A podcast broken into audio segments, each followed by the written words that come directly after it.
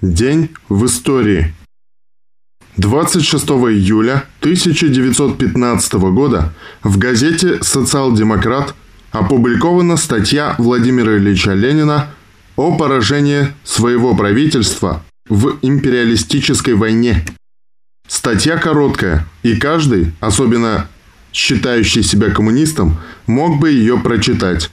Ленин утверждал, что революционеры всех воюющих стран – должны повернуть свои народы против своих правительств и совместно, помогая друг другу, совершить социалистические революции. Мало того, он полагал, что именно в России революция менее всего вероятна вследствие малочисленности и недостаточной сознательности пролетариата и утверждал, что России понадобится помощь европейских коммунистов. В этой статье он также критикует лозунг ни побед, ни поражений, поддерживаемый в то время многими. Следование этому лозунгу вело только к затягиванию войны и увеличению числа жертв среди народов воюющих стран при одновременном обогащении их капиталистов.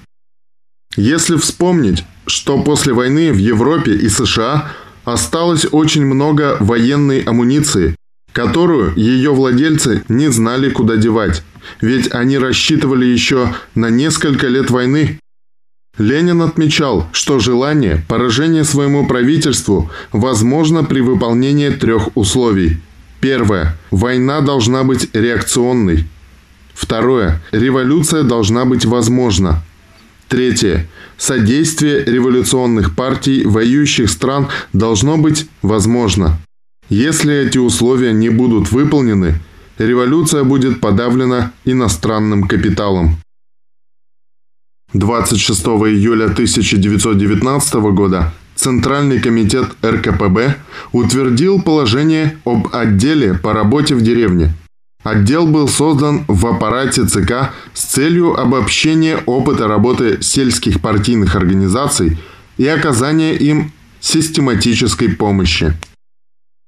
В этот же день 1919 года на станции Пятихатки умер от полученной в бою раны командир бронепоезда Анатолий Железняков, известен как матрос Железняк, участник Октябрьской революции и бывший начальник караула Таврического дворца. 1941. Составной пикирующий бомбардировщик. Боевое крещение. Составной пикирующий бомбардировщик. Вариант «Звезда Вахмистрова». Идея состояла в оснащении бомбардировщика своим собственным истребительным прикрытием и связанным с этим дополнительными возможностями. Их применяли по целям, которые трудно было поразить другими способами из-за их удаленности или насыщенности средствами ПВО. Боевое крещение Зевса СПБ состоялось 26 июля 1941 года, когда оно разбомбило нефтехранилище в Констанце. 10 августа 1941 года был совершен авианалет на мост Карла I на Дунае, через который помимо войск проходил также и нефтяной трубопровод – Истребители-бомбардировщики совершили успешную атаку в пике с высоты 1800 метров и вернулись на аэродром без потерь. Повторный авиарейд состоялся через два дня, 13 августа 1941 года. В этот раз поломки носителей не было, и истребители-бомбардировщики смогли существенно повредить мост. Истребители Нанеся на обратном пути удар по румынской пехоте возле Сулина, вернулись назад без потерь. Вечная слава героям, отстоявшим в боях советскую родину. 1951. При раскопках в Новгороде была обнаружена первая берестяная грамота.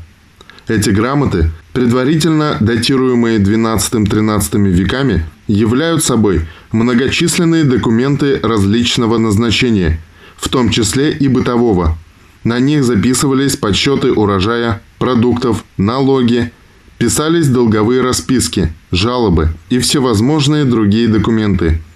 Это говорит о том, что в то время даже простые люди на Руси знали грамоту и, как минимум, арифметику. Более тысячи берестяных грамот, найденных в окрестности Новгорода, являются неоспоримыми свидетельствами того, что русы были грамотными тогда, когда просвещенные, в кавычках, европейские монархи с большим трудом подписывались крестиком. 26 июля 1953 года отряд вооруженных повстанцев под командованием Фиделя Кастро предпринял штурм казарм Мондока в городе Сантьяго де Куба, национальный праздник Республики Куба, День национального восстания. Сам Кастро был осужден на 15 лет, хотя и стал знаменит на всю страну.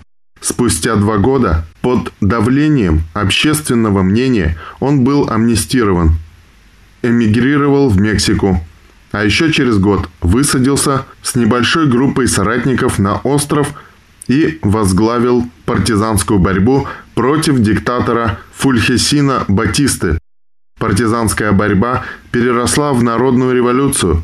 1 января 1959 года колонны Барбудос вступили в Гаванну.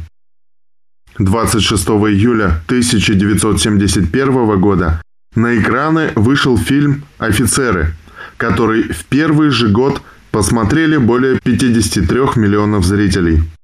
Фраза «Есть такая профессия – родину защищать» тут же стала крылатой, а фильм – культовым. Такой успех вряд ли был бы возможен без участия актеров, исполнивших главные роли – Григория Юматова, Василия Ланового и Алины Покровской. 1972. Красноярская ГЭС «Великая комсомольская стройка». Красноярскую ГЭС строили с 1956 по 1972 год по проекту Ленинградского отделения Института «Гидроэнергопроект». Уже в 1956 году для гидростроителей на месте Знаменского скита начали возводить город Дивногорск – 8 августа 1959 года в перемычке котлована первой очереди были отсыпаны первые кубометры скальной породы. На первом этапе была построена водосбросная плотина и часть глухой левобережной плотины, а работы в правобережном котловане начались после перекрытия Енисея. Укладка бетона в водосливную часть плотины началась 10 августа 1961 года. А уже 25 марта 1963 года более 150 мазов и кразов за 6,5 часов бетонными глыбами и скальной породой перекрыли Енисей. В ноябре 1967 года были запущены первый и второй гидроагрегаты Красноярской ГЭС. В 1968 году в эксплуатацию были введены еще три гидроагрегата. В 1969 году – 4. В 70 году, в честь столетия со дня рождения Ленина, был введен в эксплуатацию 10 гидроагрегат. В 1971 году в эксплуатацию введены два последних – 11 и 12 гидроагрегата Красноярской ГЭС. 26 июля 1972 года Государственная комиссия приняла ГЭС в постоянную эксплуатацию с оценкой «отлично». В 1976 году Красноярская ГЭС была награждена Орденом Трудового Красного Знамени за успехи в освоении уникального для того времени оборудования и достижения проектной мощности.